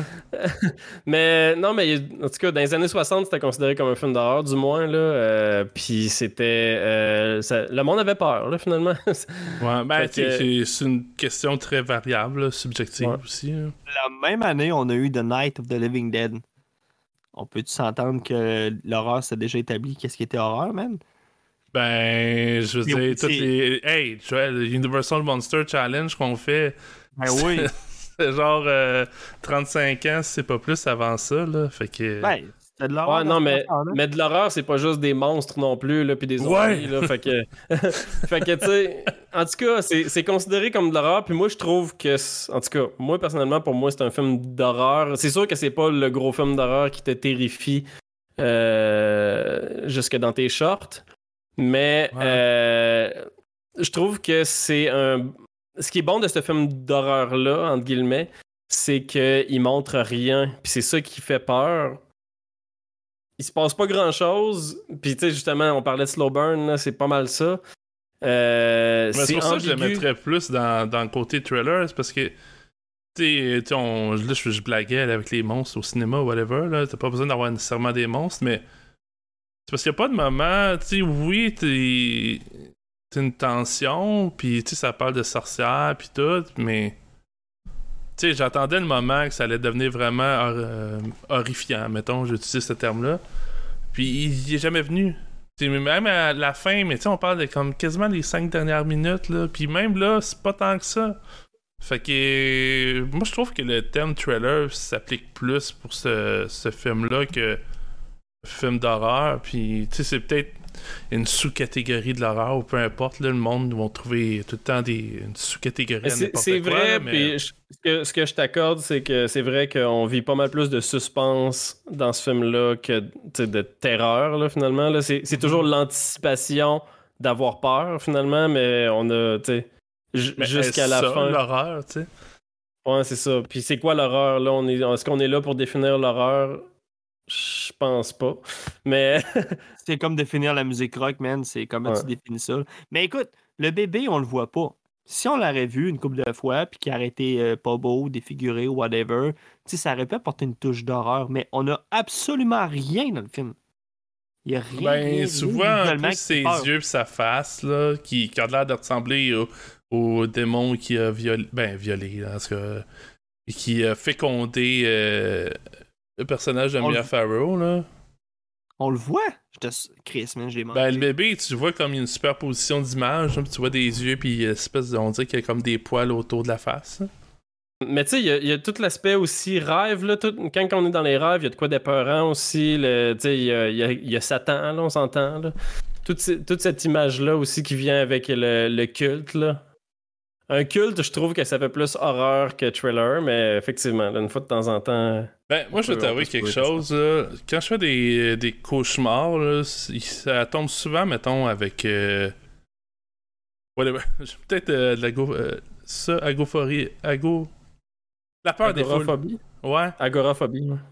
Puis, euh, c'est ça, des, des, cauchemars, je me souviens le plus souvent, c'est ça. Tu mettons, je pognais avec euh, un culte ou whatever, ça peut être peut-être parce que j'ai beaucoup de Lovecraft, il y a tout le temps des cultistes, là, mais. Mais tu sais, ça que tu te sentais comme, tu envahi, puis euh, pris, genre au piège. euh, dans... Puis je trouve qu'il y a des scènes de. Je pense entre autres, mettons, de, de Myst, euh, une autre adaptation de Stephen King, parce qu'il n'y en avait pas assez. Mais tu sais, ça, c'est comme. euh, tu sais, faire une histoire courte, là, je veux pas euh, là-dessus, mais il y a une espèce de religieuse, puis c'est comme son, euh, son prix dans un centre d'achat ou une épicerie, puis là, à un moment donné, ben, avec le brouillard à l'extérieur, le- l'espèce de, religieuse est en train de, de brainwasher le monde que, tu sais, on est blâmé, c'est Dieu, puis blablabla, puis là, à un moment donné, ben, tu sais, ce monde-là, il commence, il se, pas il se révolte, mais euh, il, se soulève contre les autres qui sont rendus, qui sont restés sains d'esprit un peu, là, puis moi, c'est ce truc-là, je trouve que c'est des affaires qui me font peur, on dirait, je sais pas pourquoi. Mais, euh, puis tu sais, je trouvais qu'il y avait une possibilité d'avoir, euh, je sais pas, faut refaire la même scène, mais tu sais, le culte, la, la scène finale que tu vois comme l'espèce de, de, de, de Covenant, là, euh, j'étais comme, j'aurais voulu avoir ces scènes-là avant, tu vraiment elle qui est prise au milieu de genre plein de monde et qui sont, tu sais, dans leur tête, c'est normal de, de prier Satan là, le soir, Ouais, le ça. vendredi, là, mais t'as- jamais vraiment ces scènes-là, t'as tout le temps un, un peu de monde un peu weird, mais j'aurais aimé ça avoir comme des scènes justement, tu sais, le culte de sorcier ou sorcière, là, peu Mais- importe. Ça m'amène à un point intéressant là, par rapport à la cinématographie du film. Euh, la raison pourquoi on voit jamais ça, à part à la fin, c'est parce que tout le long du film, on suit Rosemary. En fait, on vit ce que Rosemary vit. Il y a jamais une scène où Rosemary est pas là. Fait que c'est tout, tout ce qu'on voit dans le film, c'est la perspective de Rosemary. Puis c'est ça, c'est qui fait que justement, on, on verra jamais ça, on verra jamais le culte si elle, elle est pas là. Il y a juste à la toute fin où elle, elle découvre euh, qu'il y a un culte. Euh, c'est là qu'on voit, euh, voit les gens finalement. Fait que si on avait voulu plugger ça plus tôt dans le film, il aurait fallu que Rosemary soit là. Parce que l'intention du film, c'est vraiment de nous faire vivre, entre guillemets, au travers ses yeux, euh, ce qui lui arrive dans cette situation-là. Cette situation-là où tout lui est caché. Puis euh, elle, elle- puis tu sais, il y a de quoi d'un peu huis clos aussi. Là. Tu parlais qu'on voit pas beaucoup New York. Ben justement, tu sais, c'est qu'elle sort pas beaucoup de chez elle. Euh, puis c'est ce qui fait qu'il se passe tout plein de choses autour, mais on fait juste en entendre parler. On le Mhm. voit pas. Fait que, fait que c'est, moi, moi, pour moi, c'est ça qui joue beaucoup aussi avec le suspense du film. Là. Mhm. Euh, le fait qu'on voit rien finalement, on voit juste un personnage avec ce qu'elle ressent par rapport à ce qui se passe autour d'elle puis ce qu'elle apprend. là. Ce qui est intéressant, comme tu le racontes, c'est que nous, les spectateurs, on n'en sait pas plus qu'elle. C'est ça. C'est vrai que c'est cool, ça. Mais nous, on n'est pas des caves, on voit des choses aller, puis elle aussi. Mais en fait, c'est ça. On embarque un peu dans sa entre guillemets folie là finalement parce que nécessairement, euh, tu sais, tu vires un petit peu fou là, quand tu as l'impression que tout le monde te cache des affaires. Puis on vit la même chose qu'elle. On fait confiance à Guy. euh, puis on se fait cacher tout plein de choses. Puis il y a du monde qui meurt autour de nous. Il y a un de nos bons amis qui, euh, qui se fait. qui meurt. euh, qui meurt d'une maladie ou whatever. Puis là, t'es comme. fulgurante euh, qui te tue en ça- 2-3 jours. Je sais pas combien de temps c'était, mais c'était quand même assez rapide. là. Fait que tout ça est comme est inquiétant parce que l'objectif c'est qu'on se mette dans la peau de Rosemary puis qu'on vive ça avec elle. Peux-tu faire du pouce sur la photo? Ouais. Moi, euh, ce que j'aime de ces années-là, c'est qu'à l'intérieur, euh, c'était souvent de la peinture à l'huile, très lustrée. Euh, tu- Puis honnêtement, tu sais, on le sait quand que pour une, une bonne composition de, de l'image, c'est quand il y a du relief en masse. Sais, si tu filmes une scène dans un appart blanc, que c'est fade, c'est pas beau. C'est pour ça que souvent les cuisines ou les salles de bain, quand c'est filmé, c'est vert kaki, whatever. Tu sais, je vous apprends rien, vous le savez. Puis quand tu écoutes un film comme ça, il y a du relief partout, man. Les murs, surtout les boiseries. Les boiseries, man, ils étaient rouge vin, bien illustrés, mon gars. Puis, c'est, puis tu sais, surdécoré. C'est con, mais moi, j'aime ça. Je trouve, je trouve que c'est, c'est, c'est réconfortant de voir ces, ces vieilles appartements-là, ces vieilles maisons-là. C'est comme une partie du cinéma que je trouve ça cool, qui se perd un peu. Puis, tu sais, je suis probablement le seul à capter ça parce que. Mais t'avoue, c'est je, je, je remarque bien des affaires, mais ça, non. Les- la déco, moi non plus. Non, mais vous remarquerez ça que dans le temps, les murs étaient plus lustrés, puis les boiseries Ouais. aussi. Puis ça paraît dans la composition de l'image, puis moi, je triple là-dessus. J'aime ça. Tu sais, le premier appart, au début, il est, il est pas beau, là, j'habiterais pas là, là, mais tu sais, il est quand même assez euh, Bourgogne, là, puis j'aime ça, man. Je trouve ça cool. Puis je trouve ça triste que ça, ça soit de moins en moins comme ça, les compositions d'images. Mais c'est vrai, puis une chance que, une chance que l'appartement est beau parce qu'on passe tu sais, 95% du temps dedans. Là, fait que oui, Oui. effectivement. Puis tu sais, c'est stratégique là aussi. Là. J'ai, j'ai vu, j'ai écouté Possession récemment, je vous en ai parlé là, parce que c'est ça, ça m'a fait capoter for real. Puis euh, ça se passe, il y a beaucoup de scènes qui se passent dans des appartements de même. Puis c'est pas toujours la même, mais ces appartements-là se ressemblent tous. Puis c'est intéressant de, de- de voir ça parce que comment c'est construit, ça, ça a l'air le fun de tourner dans ces salles-là. Parce que il y a plein de possibilités. Là. Tu peux faire ce que tu veux. Tu peux te mettre dans une pièce puis filmer l'autre, une autre pièce, l'autre bord du couloir. Puis, en tout cas, il y a, tout plein de, possibilités qui font que euh, dans un film comme Rosemary's Baby aussi, oui, tu es tout le temps dans le même appartement, mais c'est assez varié pour que tu te tannes pas d'être tout le temps dans le même appartement. Je voulais finir sur la peinture des murs. Tu me donnes une caméra puis tu me demandes de filmer une scène dans un corridor de logement. là. Aujourd'hui, ça n'a pas le même impact. Corridor blanc, les murs flats, ça va être tout nu. Mais mettons, tu écoutes Rocky 1. euh, c'est Bourgogne avec les murs un peu maganés. euh, full, euh, full relief parce que la peinture était méga lustrée. Tu vois tous les défauts dans le mur. Tu sais, je sais pas si tu comprends ce que je veux dire. Il y a une certaine chaleur qui était plus J'aime à comment tu réussis à plugger Rocky 1 Puis- dans Rosemary Baby. Mhm.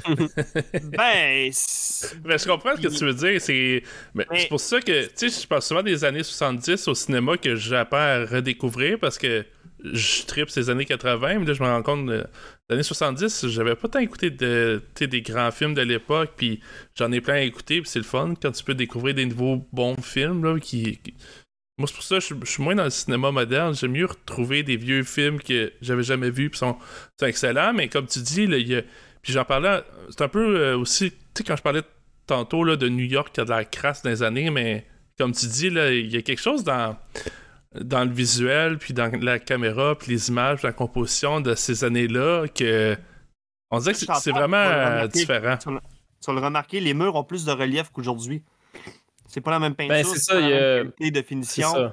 Je pense que toi, tu parles aussi beaucoup de texture, là, euh, la, la texture des murs et tout. Là. euh. Oui, mais tu sais, tu- sais, dans le temps, ou même encore aujourd'hui, des fois, euh, le monde font réparer des trous, font du plâtre, sort pas très bien le plâtre, ça fait des spots de plâtre un peu partout, avec 3-4 couches de peinture là-dessus. Tu vois des reliefs qui se créent sur un mur, puis tout ça. Mais ça, ça apparaît à l'écran, c'est subtil, tu sais, toi, t'écoutes le film, tu le vois pas qu'il y avait un joint qui a été mal tiré, tu tu penses pas à ça, mais c'est là, inconsciemment, ça fournit l'écran, puis j'aime ça. Puis moi, si tu me dirais, hey Joël, on filme une scène, moi, c'est sûr que j'aimerais ça que le mur ait une couleur et ait du relief. Ça donne une chaleur de plus que souvent le monde pense pas.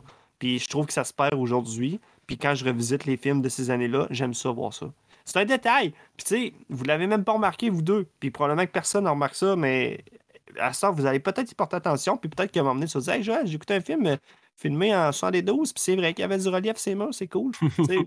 Tant mieux, man, si vous le remarquez, ou je suis peut-être dans le champ aussi. En tout cas, Non, mais je pense que c'est quelque chose d'intéressant. Là. euh, Ben, c'est sûr que ça fait partie de la scénographie. Là. Euh, c'est sûr qu'il.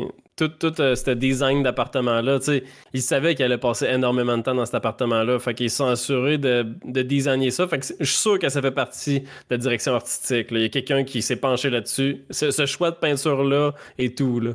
Mais ce que je te dis, c'est que non, man. Dans le temps, c'était comme ça. La peinture, dans le temps, à l'intérieur, ils peinturaient à l'huile. C'était méga lustreux, Ouais, C'était dans les films que. Tu voyais tous les défauts d'un mur, man, dans le temps. tu sais. C'était lustré, c'était comme ça.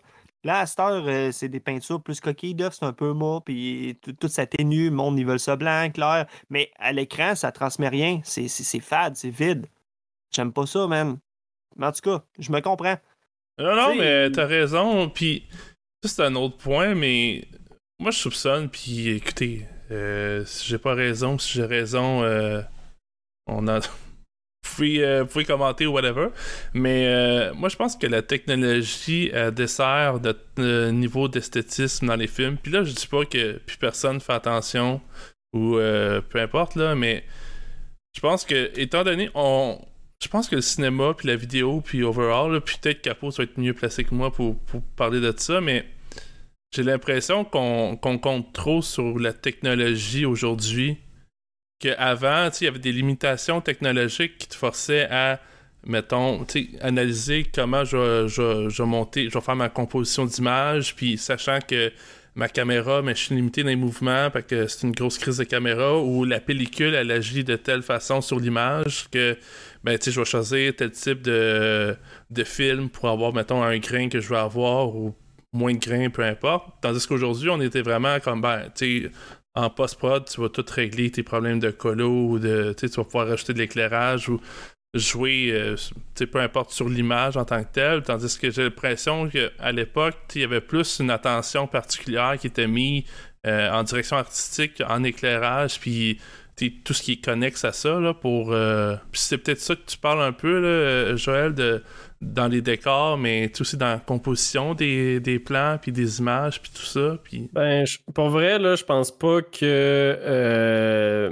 la créativité à ce niveau-là a changé énormément. Même que, bon, l'éclairage a jamais perdu en importance non plus. Là.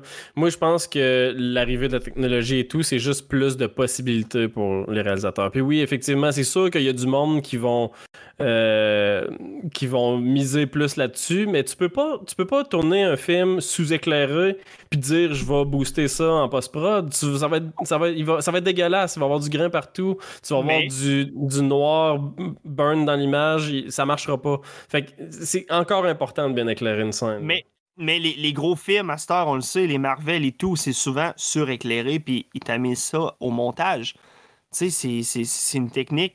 Simon, il a mis le doigt dessus, man. À cette heure, il, il, il te jacks pas de ça, mon gars, dans le Prolar, man. Il y a du watt sur un set en tabarnak, puis il t'a mis ça euh, au montage. Tandis que tu peux pas, t'as- tu peux pas suréclairer non plus là. Tu peux pas suréclairer parce que ben, pas sur. En tout cas.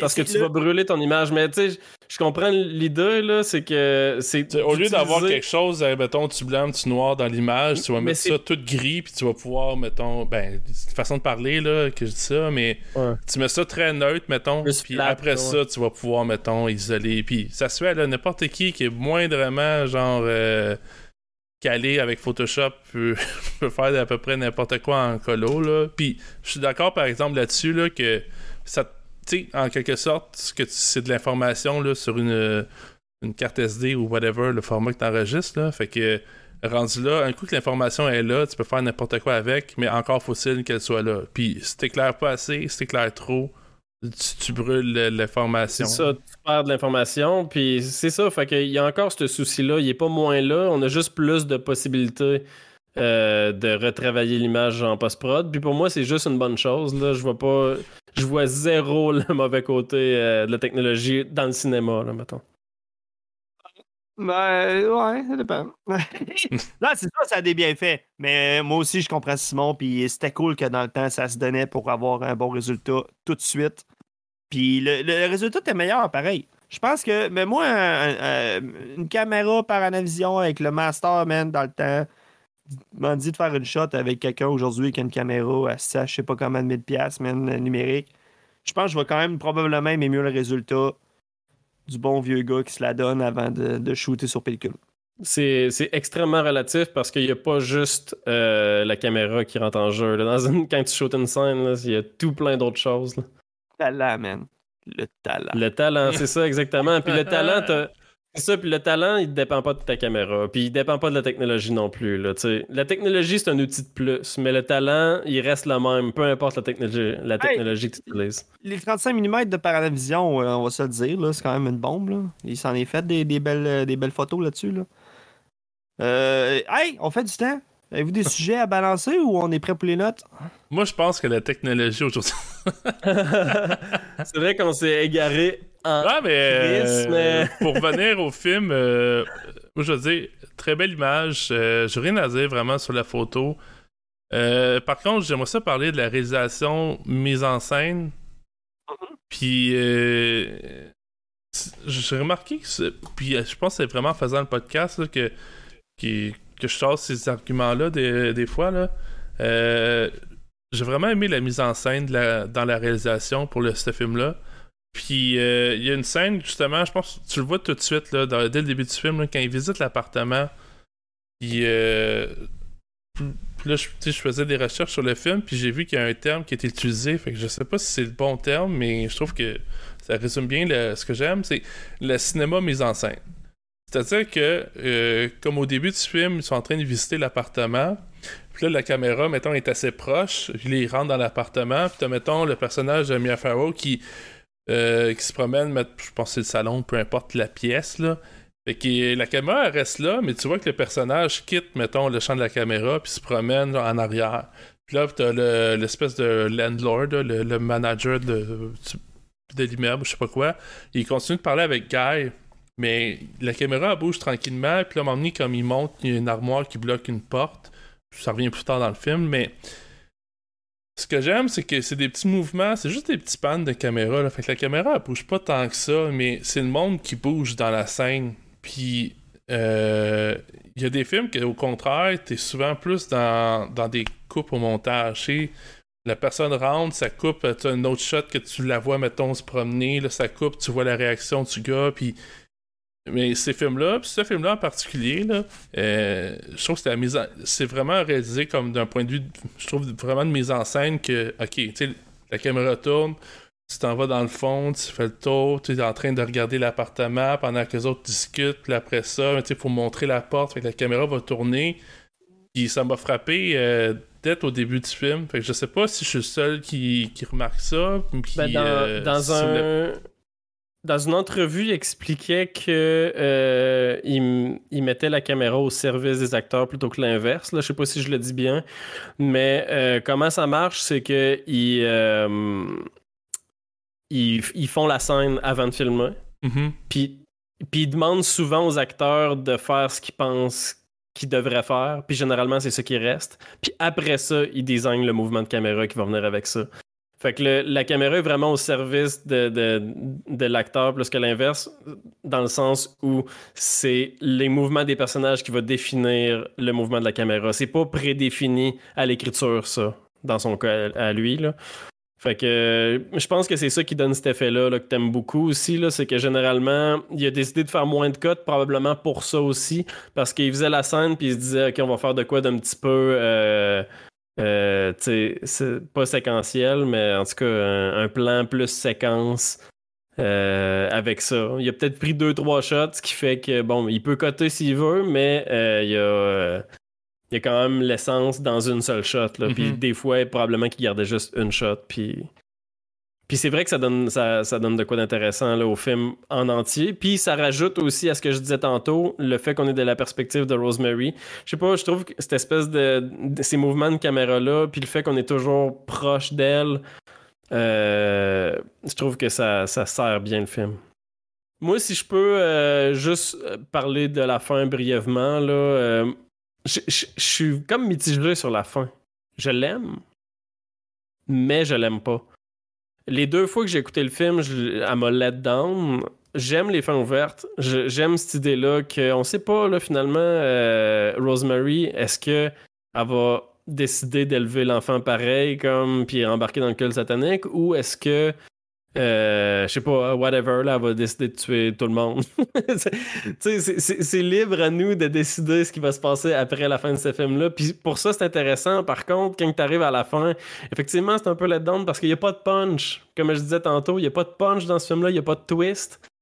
Puis c'est ça qui fait que, tu c'est un gros build-up, puis t'arrives à la fin, puis tu t'attends genre à de quoi d'incroyable, puis finalement, c'est juste une fin ouverte, libre à toi.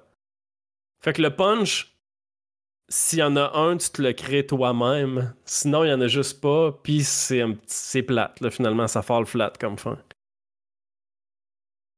Ouais, ben, C'est ouais, c'est sûr, je peux, je peux pas, ça va pas être moi qui, qui va parler, euh, je peux pas nécessairement dire en bien de la fin, mais, tu sais, justement, tu sais, pour moi, ça a un peu suivi tout le, le ressenti que j'avais dans, dans le film, là, puis... Ouais. C'est ça, j'en parle depuis tantôt, là, mais anyway. Mais euh, je pense que j'aurais peut-être raccourci un peu le, deuxième acte, là, celui qui. euh, parce que tu sais, ça prend. Je l'ai noté là, parce que j'avais trouvé que ça, euh, ça prenait du temps. là, 45 minutes avant que, que S- Kay elle sache qu'elle qu'elle est enceinte. Là. Fait que. puis je trouve que le, le troisième acte, là. Là, j'ai envie de dire spoiler, mais vous savez. mais. Là. Il y a des spoilers, Calis, vous devriez le savoir. mais mais euh, vers la fin, là, quand, quand on sait pas si elle a perdu le bébé vraiment ou si le bébé euh, tu sais, il a été enlevé, dans le fond. Mais tu sais, ça, c'est comme dans les 10-15 dernières minutes. Il me semble que j'aurais enlevé plus de. J'aurais coupé plus. Tu sais, mettons qu'on dit que c'est la même durée, là. Euh, j'aurais coupé plus de l'acte 2 là que tu sais là elle est enceinte puis elle a des doutes puis tout, euh, tout ce qui arrive euh, connexe à ça. Puis euh, j'aurais rallongé un petit peu le troisième acte la partie qui est pas sûre si son ça s'est fait enlever ou pas son, son bébé s'il est mort ou pas. Puis je trouvais que c'était comme on dirait que c'est précipité comme fin pour un slow burn que en quelque sorte il est supposé avoir un punch final mais je sais pas de la façon que c'est fait là on dirait que il aurait pu finir ça soit genre directement le bébé il a jamais existé puis c'est dans, c'est dans ta tête ou euh, je sais pas j'ai pas aimé la fin non plus pour euh, peut-être ça aussi comme vous dites là, un, peu let down par toute la montée de, sais, narrative de, Ouais, de ça, ça, puis je sais pas le troisième acte il, il est weird là, en, en termes de pacing puis tout là. C'est ça, c'est c'est ça que je me dis qui est, qui est euh, original, le fait que euh, ça finisse. Tu sais, oui, ça finit comme on s'y attendait, mais pas vraiment finalement. Là. Ça finit sans le punch auquel on s'attendait. Puis, tu sais, c'est bizarre, là. C'est Ouais. vrai que c'est très bizarre. Puis, genre, j'ai pas le goût de dire que c'est bon parce que ça, ça me procure pas, tu sais, un sentiment qui est agréable, mais c'est je trouve ça quand même original puis Ben, c'est ça, c'est que t'as envie de donner des points pour l'originalité, mais en même temps, t'es comme, ouais, mais j'ai quand même été let down. Fait que même si je trouve original la chose, euh, je suis ouais, c'est ça pas satisfait Mais- non plus. Fait que je suis comme. mais cette euh, cette euh, cette confusion là par contre fait probablement partie aussi de l'aspect un petit peu horreur du film où tu finis le film puis t'es comme What's up? Puis là, c'est peut-être pas efficace en 2022, là, mais en 1968, je suis pas mal sûr que le monde finissait le film puis était comme genre Qu'est-ce qui vient de se passer? Puis tu sais, c'est ça qui devait les suivre un petit peu là, en sortant du cinéma ou whatever. Euh, en tout cas, moi j'ai le goût qu'on passe aux notes. Êtes-vous d'accord? Yes! Là, il y a une petite. Toi, Joël. Toi, Joël, t'es-tu là ou? Rien que ça. Quoi? Je- J'attends rien que ça. Ok. What the fuck? Fait que, euh, fait que ben, je, je vais finir. Est-ce que c'est moi là, qui devine l'ordre des notes? Bon, c'est moi en premier. Ah, si, alors, faut arrêter de faire ça, là. c'est tout à moi qui va en premier. Là. Je vais vous en profiter, je suis sûr, pour, euh, pour finir vos takes. Euh, euh, pff, ben, écoute, parce que ça me fait chier, parce que moi j'avais envie de savoir c'est quoi vos notes avant de donner la mienne. Puis Je suis pas sûr, man. J'ai. Honnêtement, là, je penche entre le 3.5. J'ai envie de donner 4 parce qu'il y a quand même des très bonnes qualités, mais. On est surpris. Je suis vraiment surpris. Je Ah ouais? un 3. Là. Ouais. Non, mais c'est parce que les qualités sont trop là pour un 3, mais en même temps, genre. C'est pas un film que j'ai hâte de revoir. Puis les films que j'aime Ouais. normalement, là, tu sais, je, peux les revoir deux, trois fois, puis j'ai pas de problème. Celui-là, je Ben, il y a des qualités, mais je le pacing, j'ai trouvé ça long, puis tout. Fait que. euh, Ouais, non, 3.5. C'est. euh, c'est un bon film. Peut-être que vous autres, vous allez. euh, je parle vous autres, le monde qui, qui nous écoute, euh, qui l'avait pas vu ou qui allait le voir, peu importe, peut-être que vous allez vraiment l'aimer, vous l'avez vraiment aimé, mais je pense que c'est un bon film, mais une réécoute, m'intéresse pas. 3.5. C'est une bonne note, ça. Moi, je suis très satisfait de t'entendre dire 3.5. Hey, là, je trouve Moi, en je- plus, ces temps-ci, je donne des 3.5 tout le temps. Ouais. Mais je pense que bon. la, la plupart des films tombent dans le 3.5, honnêtement. Mais en tout cas, 3.5, c'est agréable. C'est un bon moment. Ouais. Toi, Joël? 4? 4 parce que sur 2h16, j'ai j'ai adoré un bon 2h, 2h05. Fait que euh, Ouais. 10 peux pas minutes coûtent cher au film. Ben oui, euh, oui, oui, oui, oui, oui, oui. Mais non, j'ai pas aimé la fin, man. J'ai pas aimé ça. Puis euh, c'est ça. Good. Ben, moi aussi, c'est un 4. Oh. C'était c'était un 4.5. C'est devenu un 4. Euh, Puis c'est ça, là, on en a parlé pas mal.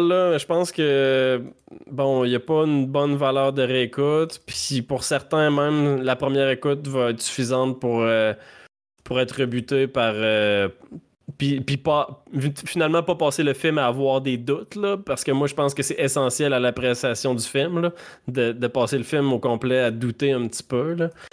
Euh, fait que c'est ça. Euh, je trouve que c'est un film imprévisible malgré sa prévisibilité. Puis c'est ça qui fait que pour moi, c'est un bon film. Euh, puis je pense que c'est pas mal ça pour mon appréciation. Là, j'irai pas en détail parce que on. Mais c'est un, un bon film. Là. Moi, j'ai été captivé tout le long. Euh, j'ai, eu du plaisir, un peu comme je l'ai dit. J'ai eu du plaisir à le réécouter. Puis j'ai pas checké mon sel une seule fois du film. Euh, c'est ce genre de film-là qui, qui t'es captivé jusqu'à la fin. Puis oui, la fin là-dedans un petit peu, mais en même temps, on peut le prendre du bon côté, cette fin-là qui est ouverte. Puis euh, décider que ça finit comme on le veut, finalement, avec un bon punch. C'est à nous de décider c'est quoi le punch du film, finalement. Fait que euh, 4 sur 5. Fair enough. Mot de la fin. Euh, ok, le mot de la fin. Rosemary's Baby aussi, c'est un film de Noël.